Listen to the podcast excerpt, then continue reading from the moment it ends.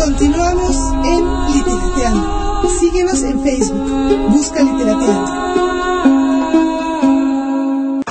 Y estamos aquí en Literateando. Soy Elena Rifkol. Y bueno, es un gusto enorme este programa hacerlo por una causa muy distinta a lo que normalmente hemos visto en las convocatorias. Tengo ahorita a Alice Pretelín aquí en, en por, por Facebook llamada y bueno, ella nos va a contar mucho de este proyecto que es sobre las tejedoras. Bueno, además Aris Pretelín es escenógrafa y cuéntanos sobre el proyecto que estás haciendo. Hola Elena, ¿qué tal? Buenas tardes. Eh, pues mira, Tejidos o Proyecto Tejidos, como, como se llama, es un proyecto que inicia poco pensando en eh, recuperar espacios de encuentro, ¿no? recuperar espacios de vinculación entre, entre la comunidad, entre vecinos, entre, entre nosotros, ¿no? entre la sociedad. Y pues eh, digamos que los espacios en los que primero pensamos fueron en las áreas verdes urbanas, ¿no? los parques, eh, las jardineras que hay en plazas, y todos estos espacios verdes que finalmente se han ido exiliando ¿no? Con el, con el avance de la, de la urbe y además pues ya ahora hay plazas comerciales, hay este, tiendas, ¿no? En vez de, en vez de espacios de esparcimiento, como son los parques, ¿no? Entonces pues surge un poco como de recuperar estos espacios eh, como espacios de convivencia. Y bueno, qué mejor manera de convivir que, que tejiendo, ¿no? De pronto cuando nosotros empezamos a hablar del tejido, llegamos a la conclusión de que todas las personas tienen algo que ver con el tejido, ¿no?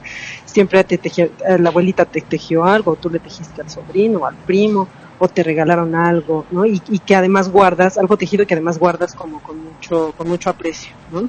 Y siempre hay una plática eh, cuando mencionas tejido, ¿no?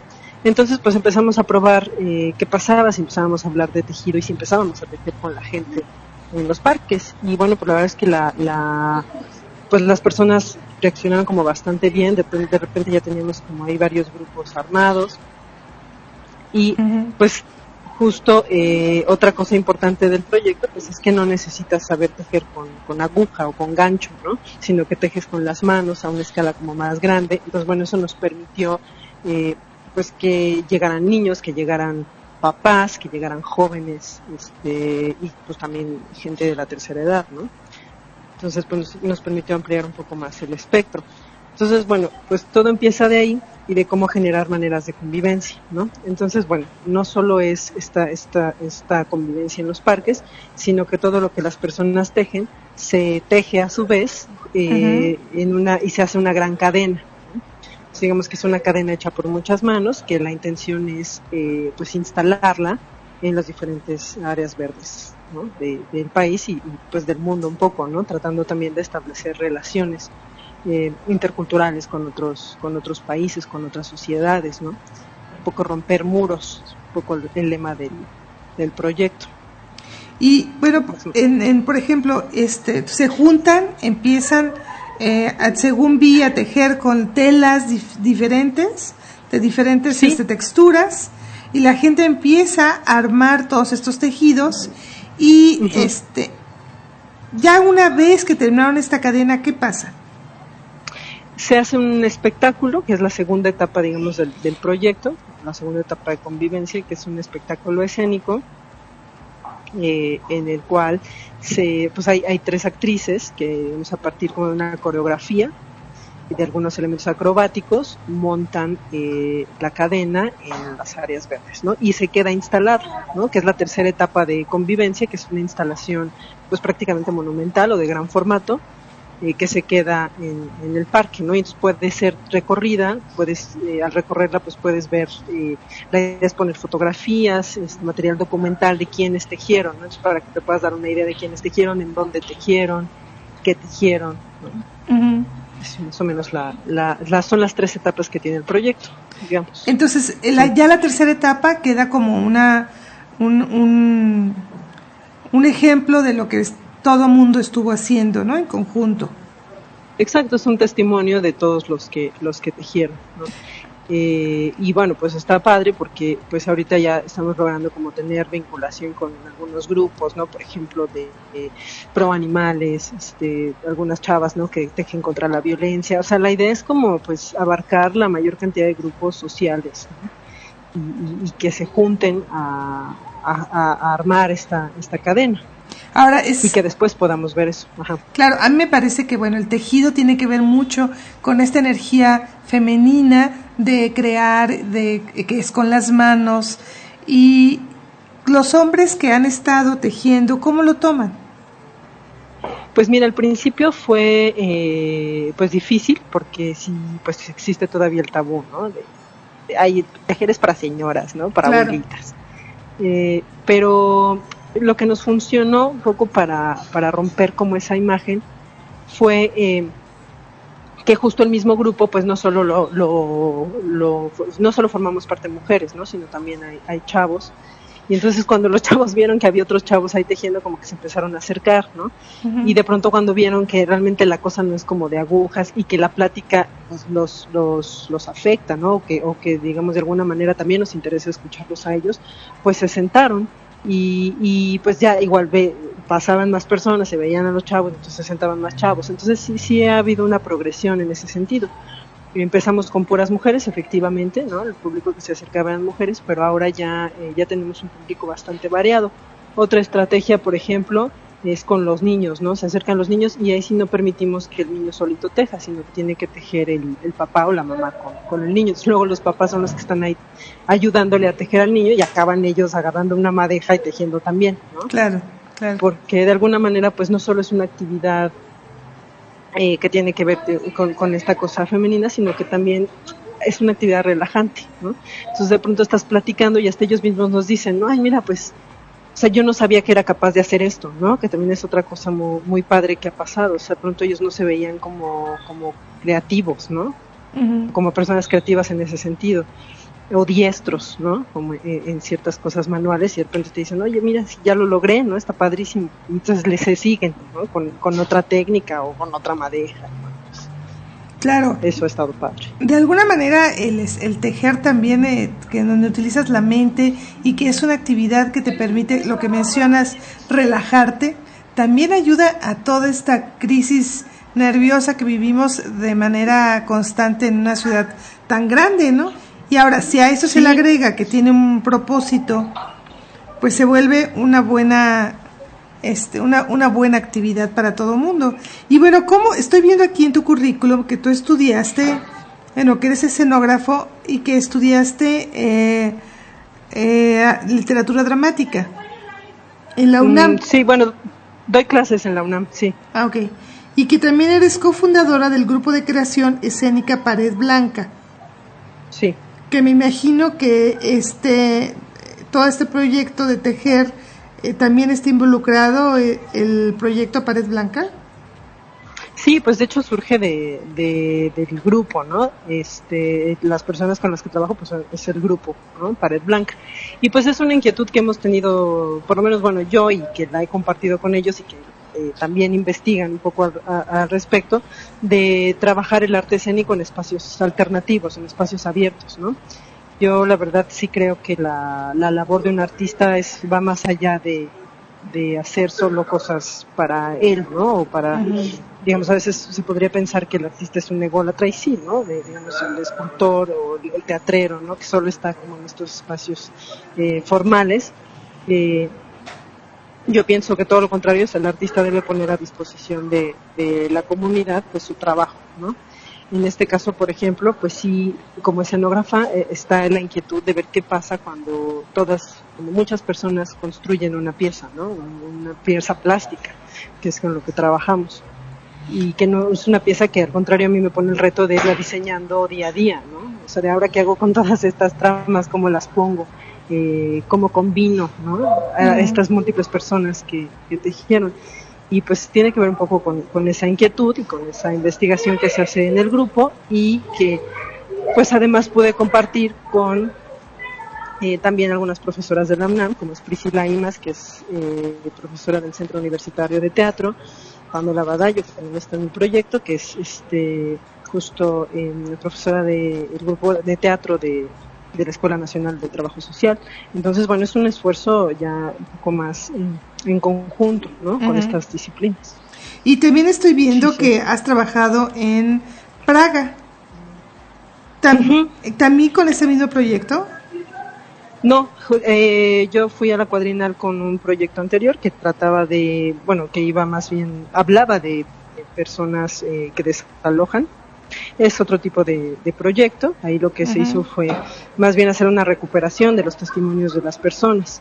Eh, y plantearlas en un espacio alternativo, pero no era una recuperación del espacio. En sí, en este proyecto lo que intento es recuperar esos, esos espacios. Y sí, pues la cuadrienal es un evento, eh, pues es el evento más grande que hay de artes escénicas y es, digamos, como unas olimpiadas de la escenografía, por así decirlo, ¿no? Ajá. Lo que incluye el set, que incluye vestuario, que incluye iluminación, entonces pues hay representaciones de todas partes del mundo. es un evento muy, muy grande y bueno, pues, tuvimos la fortuna de, de ser seleccionados para, para presentar este proyecto Tejidos, ¿no? Que justo la temática de la cuadrinal en este año es eh, sin fronteras, ¿no? Entonces, ¿cómo, ¿cómo puedes vincularte con el otro? No importa en dónde estén, ¿no? Eh, no importa que estén en Praga o estén en México o estén en China, ¿no? ¿Cómo te relacionas con el otro? Entonces, pues este proyecto la verdad es que cae, cae muy ad hoc con, con el tema, porque justo pues es una ruptura simbólica de fronteras, ¿no? Que va desde lo local como es esta ruptura de con el otro en, en un espacio en común, ¿no? Como son los parques, hasta cómo rompes la frontera con otro que está en otro país, en otra geografía, que probablemente tú nunca lo verás en tu vida, pero ya sabe que existes. Claro. Porque ya vio tu trabajo, ya vio tu fotografía y sabe que tú fuiste parte de esa pieza. Eso está muy interesante. El poder vincularnos fuera de lo que viene siendo eh, el Internet, sino de una manera más personal.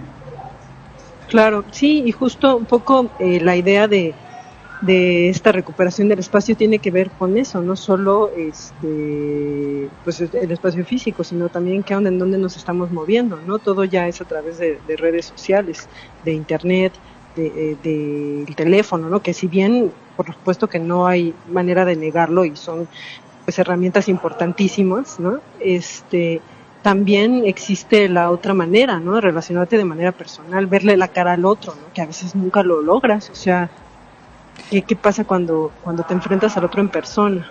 Y no nada más que te enfrentas, sino que la comunicación no sea tan corta como lo hacemos en WhatsApp de ¿cómo estás? Bien, qué bueno, necesito esto o quiero esto o cuando nos vemos y ya, se acabó la plática. Sí, exacto. Sí, y fíjate que el otro día estábamos justo en un, en un taller, estábamos tejiendo con personas y es un poco lo que hablaba una, una señora, llevó a su, a su familia y decía, pues es que qué importante es que nos sentemos a platicar, ¿no? a veces entre familias, o viviendo en la misma casa, es más fácil que nos comuniquemos por WhatsApp que nos sentemos a platicar, ¿no? En la comida o, o, en, no sé, a la hora del café o en la mañana, ¿no? Si con mi familia difícilmente me reúno. Y justo tomo ese, el taller de ese día para platicar con, con sus hijos y estuvieron todos tejiendo. De los dos hijos grandes, una chiquita, el marido. Y, y finalmente, pues, bueno, creemos que, que de esa manera podemos ayudar un poquito, ¿no? Como a, regenerar ahí ciertas cosas que como sociedad tenemos ahí medias rotas, ¿no? Por un lado. Es que se vuelve una, una comunicación muy parca y muy cómoda y muy poco íntima el hablarnos desde WhatsApp o desde Messenger o desde cualquiera de las, este, no sé, Twitter, que, que estos 140 caracteres puedes expresar lo que necesitas y ya. Sí, sí, sí. Y no interactúas más allá, ¿no? No, para nada. Y, y justo también comentábamos, ¿no?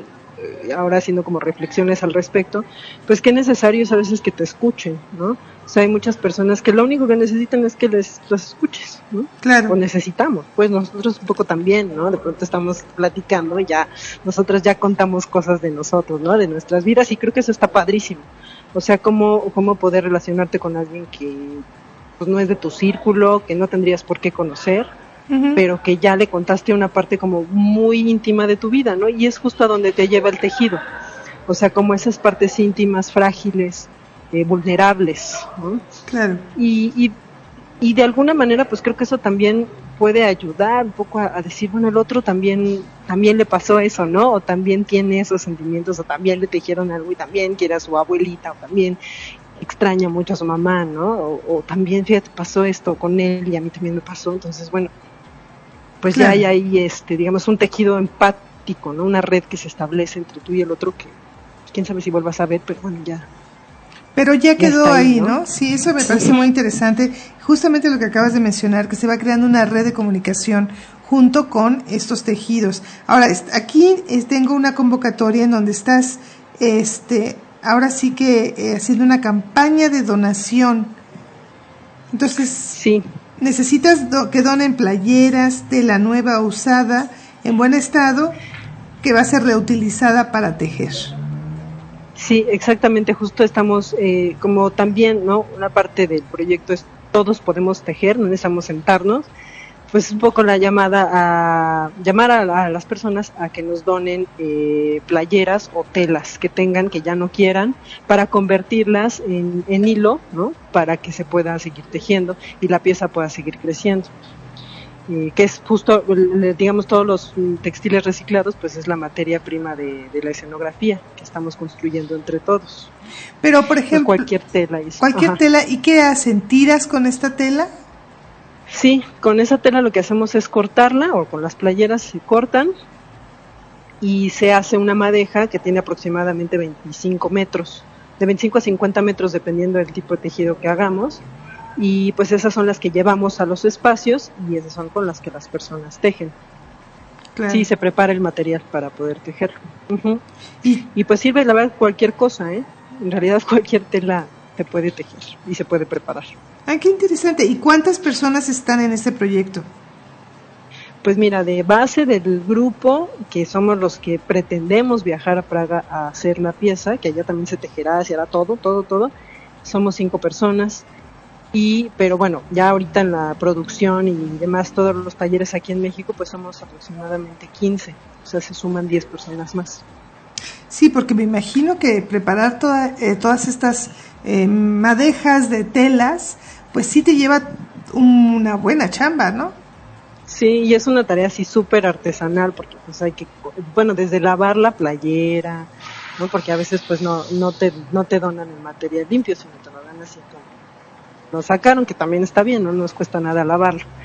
Eh, cortarla, quitar las partes que no, que no funcionan porque son muy gruesas, después unir todas las, las tiras, sí es, sí es una tarea un poco complicada y sí requiere bastantes manos. De hecho, todo el, toda la pieza requiere muchas manos y creo que eso también le da una riqueza, ¿no?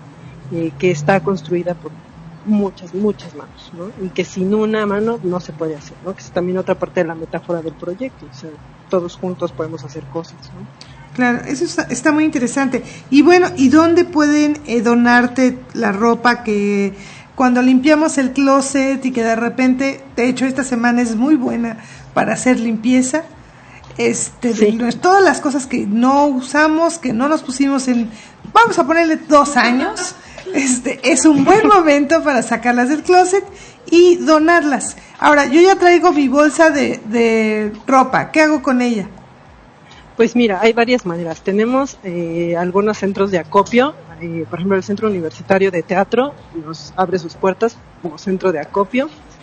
También aquí el Colegio de Literatura Dramática y Teatro de la UNAM, en la Facultad de Filosofía y Letras, también tenemos un centro de acopio. En la Escuela Nacional de Trabajo Social hay otro centro de acopio, en la Dirección de Cultura y Recreación.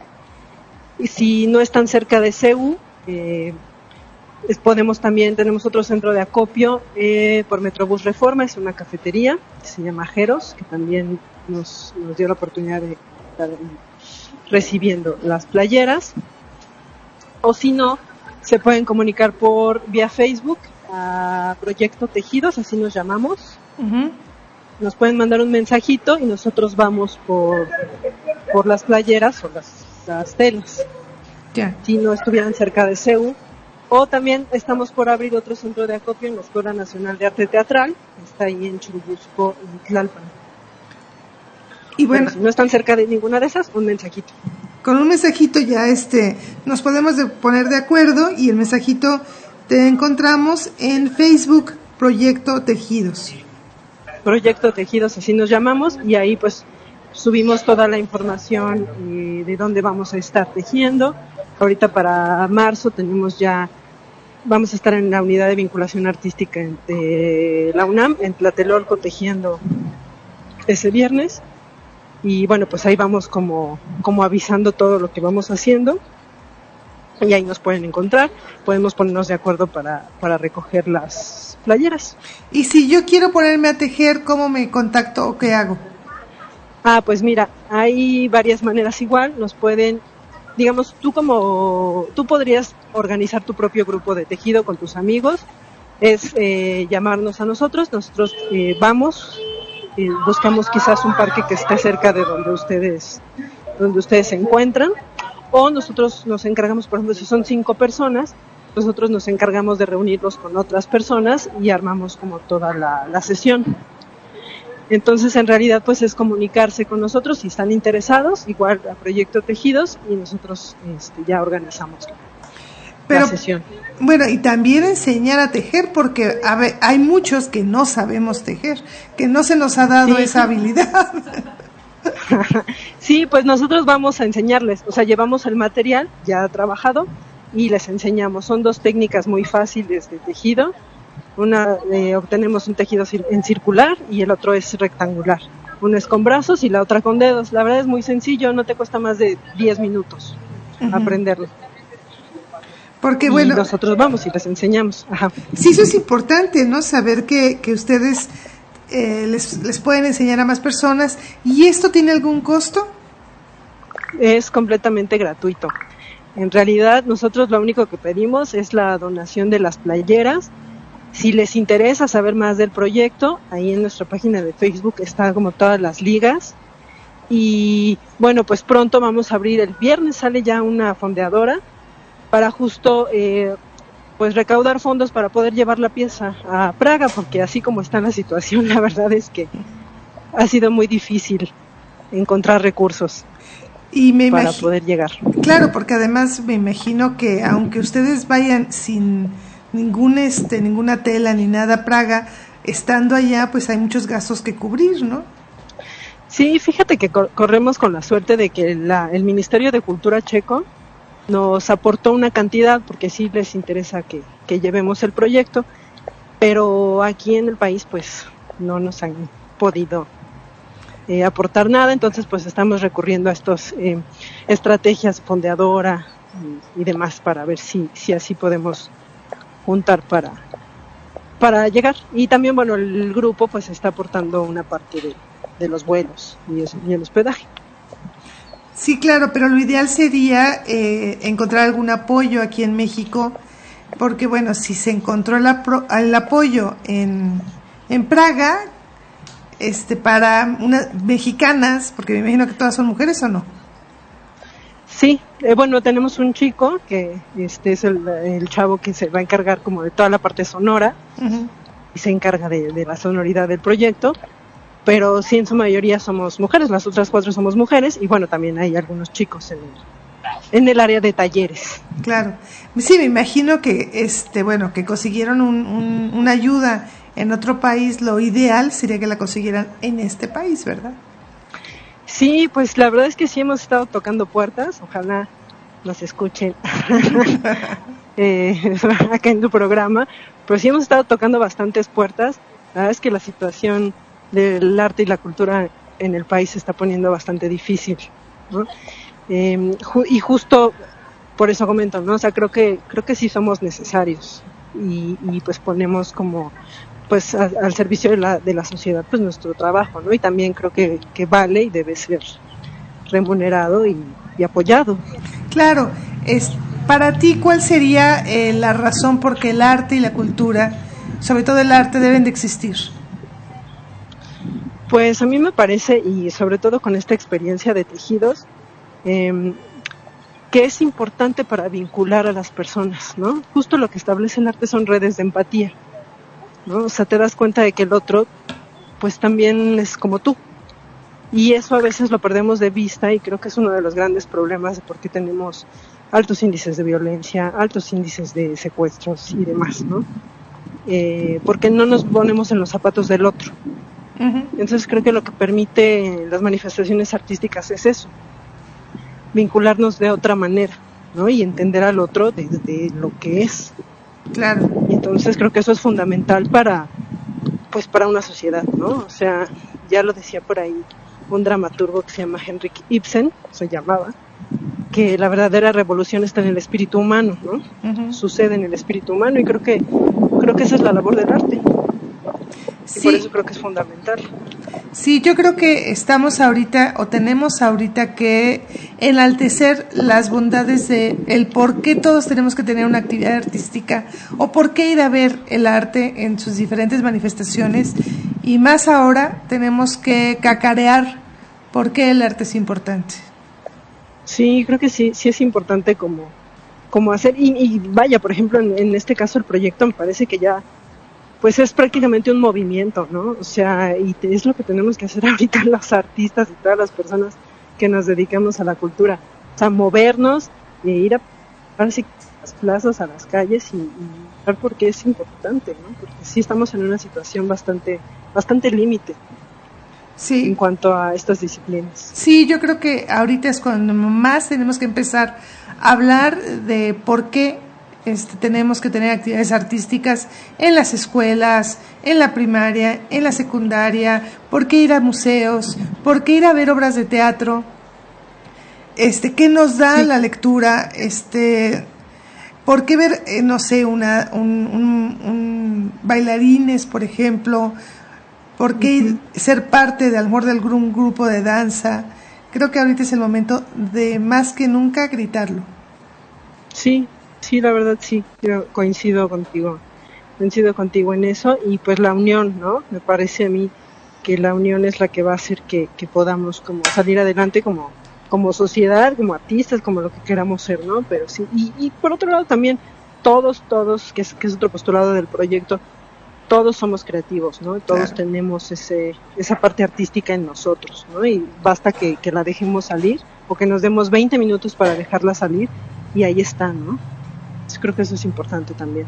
Es que muchas veces no nos damos el tiempo de darnos cuenta todas las bondades que tenemos y una de esas es justamente la creatividad.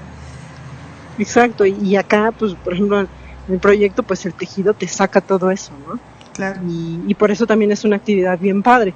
Sí requiere su tiempo, requiere su concentración y todo, pero ya que lo tienes, pues la verdad es que sí te que, que puedes hacer cosas bien padres. Eso y que es algo que a veces ha sido sorprendente la gente, ¿no? Que dices que yo no me imaginé que podía hacer esto, ¿no? Luego se están quejando, Ay, es que me está quedando súper mal y de repente ya sale y dicen, wow, no sabía que podía hacer esto.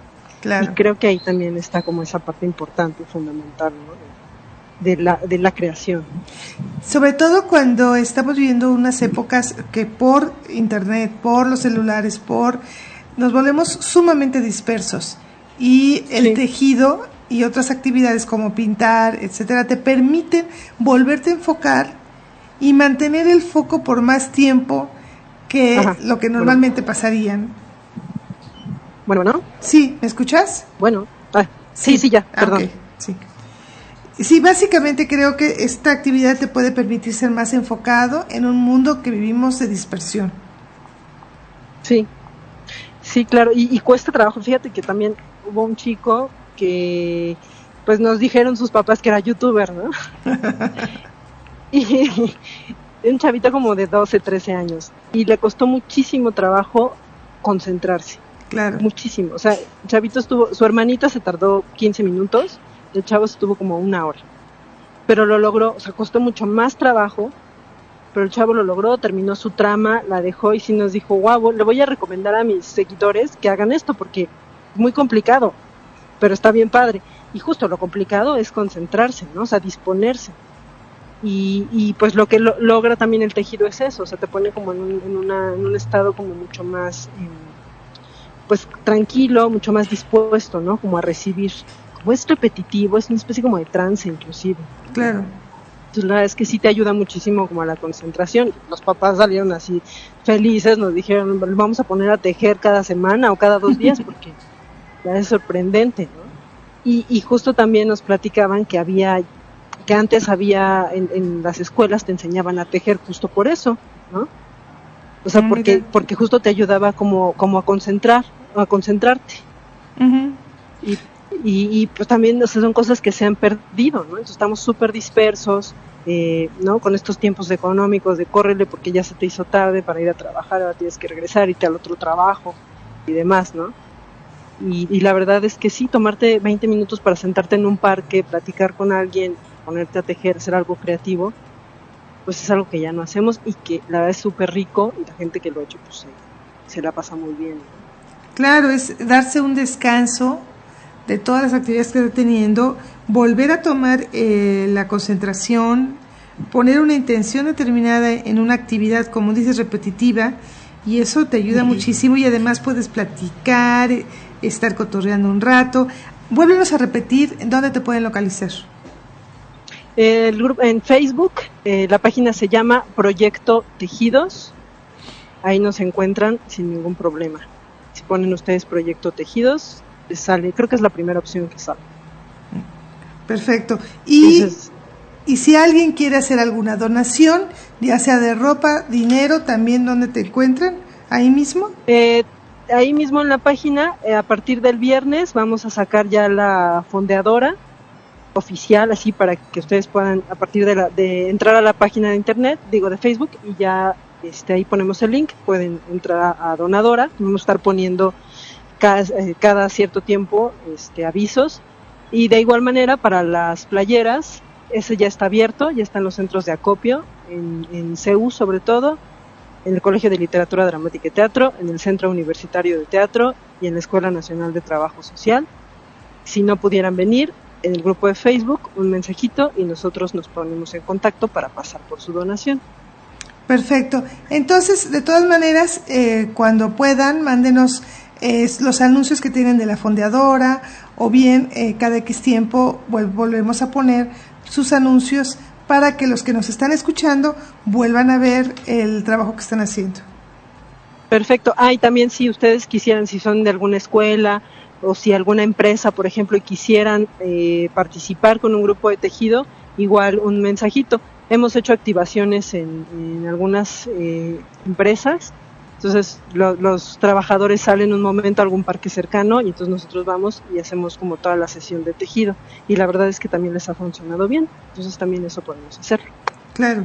Entonces, bueno, ya que nos escuchen, ahora sí que, que agarren el, el internet para que los contacten y, ¿por qué no ponerse a tejer? Claro, estaría muy bueno. Hay que recuperar esas cosas. Claro. Esas actividades de antes. No, muy bien. Pues te agradecemos mucho el que estés con nosotros aquí por vía telefónica y que nos hayas permitido este, toda esta plática. Muchísimas gracias y de todas maneras estamos en contacto. Ya sabes que aquí en Literateando, cuando gustes, podemos seguir platicando del tema. Vale, pues muchísimas gracias a ustedes, mucho gusto y pues sí, los seguimos informando de, de nuestras actividades para ver si ahí también este, pues las pueden anunciar ustedes y lo que necesiten, pues acá andamos también. Muchas gracias. Perfecto, muchísimas gracias. Y nosotros seguimos aquí literateando. Gracias y estamos en contacto. Chao, un abrazo. Gracias, hasta luego.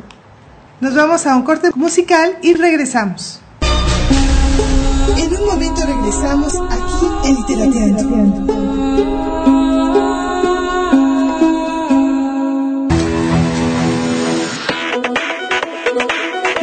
Aquí de regreso en Literateando, soy Elena Rifkol y bueno, para recordarles que este domingo hay buen teatro. Este, tenemos la obra de Neurosis en el domingo, nos queda el domingo 3 de febrero, no es cierto, nos queda el próximo domingo y el siguiente que es 10 de marzo y termina la temporada. Y bueno, esta, esta obra son una serie de pequeñas obras de teatro corto con el tema central de neurosis. Tenemos Entre Violetas, que es de Álvaro Espinosa, 21 de diciembre, de Verónica Guzmán, Magnus, de María de Jesús Hernández, Sí, a la hora de mi muerte, de Ana Laverde, Tilín Tilín, de Artemisa Telles, bajo la dirección de Bárbara Riquien. Ustedes pueden ir a la sala Víctor Hugo Rascona Banda en Héroes del 47, número 122, Colonia San Mateo, Coyoacán, a una cuadra o media cuadra de División del Norte. Se recuerden, nos queda este próximo domingo y el que le sigue y termina la temporada. No se la pierdan, vale muchísimo la pena ver estas pequeñas, en estas obras cortas con el tema central de neurosis. Y bueno, buscando sobre este, noticias interesantes que compartirles, me encontré con una que se me hizo, bueno, que hay que tener cuidado. Esto es más bien aguas, porque aparece en el periódico Milenio, dice una mujer va a la cárcel por subir canciones a internet. Además de pasar dos años en prisión, Elena DH deberá pagar una multa equivalente a 63.702 pesos por publicar casi 25.000 canciones de forma ilegal. Claro, porque a la mujer se le olvidó un detalle enorme, que es la propiedad intelectual. Entonces, ella decidió, ¿no? Subió sus canciones que le gustaban, yo me imagino, pero eh, sin ninguna protección y en contra justamente de que hay una propiedad intelectual. Bueno, eso sucedió en Madrid y bueno, hay una sentencia y una multa. Esto es muy interesante porque de repente eh, olvidamos que todo lo que es música, obras eh, plásticas, e ilustraciones, tienen derechos y están protegidos por derechos de autor. Si yo simplemente hago un dibujo, el hecho de que yo lo haga me hace dueño de los derechos de ese dibujo. Sea yo o no artista, sea yo este un pintor de renombre o hago dibujitos mientras hablo por teléfono. Todo eso es, genera un derecho de autor, que si alguien se lo fusila, tengo yo, eh, si yo, además si ya lo registré, pues tengo la propiedad de demandar. Y bueno, aquí este punto ha sido una pelea que lleva mucho tiempo, hecho por las asociaciones de derechos autorales y de propiedad intelectual, para que los derechos sean, este, eh, vamos, los derechos se hagan valer, sobre todo cuando aparece el Internet y nos resulta muy fácil bajar una imagen. Por eso hay sitios donde se venden las imágenes.